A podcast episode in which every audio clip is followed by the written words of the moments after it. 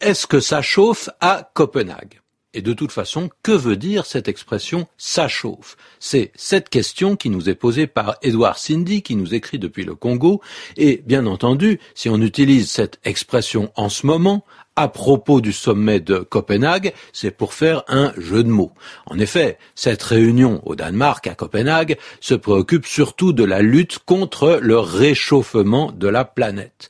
Mais en même temps, euh, même si c'est avec un clin d'œil, on a davantage entendu l'expression ça chauffe depuis qu'il y a eu quelques incidents à Copenhague. En effet, ça commence à chauffer. Le mot peut faire penser à un autre mot, échauffouré, qui en fait désigne une bagarre, un affrontement. Alors, ça chauffe, l'image est claire, c'est bien l'idée que la température monte, donc que la violence monte, que la colère monte. Et cette formule, on la trouve souvent aussi quand il s'agit de violence verbale. On dit que ça chauffe quand une dispute s'envenime, c'est-à-dire que le ton monte.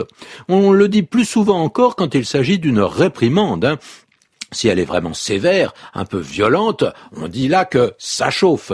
L'expression, d'ailleurs, s'emploie souvent au, futur, enfin au futur proche. Hein. On fait allusion à quelque chose qui pourrait se passer, ces lourdes menaces. Attention, ça va chauffer. Et ça correspond à peu près à une autre expression familière, ça va barder. Le plus souvent, lorsqu'il s'agit de quelqu'un qui a de l'autorité sur quelqu'un d'autre, hein. un parent avec son enfant ou un professeur avec son élève, et qui dit oh ça va Et bien sûr, on peut penser encore à une autre expression, je vais te chauffer les oreilles. Elle est un peu ancienne, mais c'est une menace de punition qui peut faire frémir, mais on sait bien qu'il ne s'agit pas d'une punition extrêmement grave.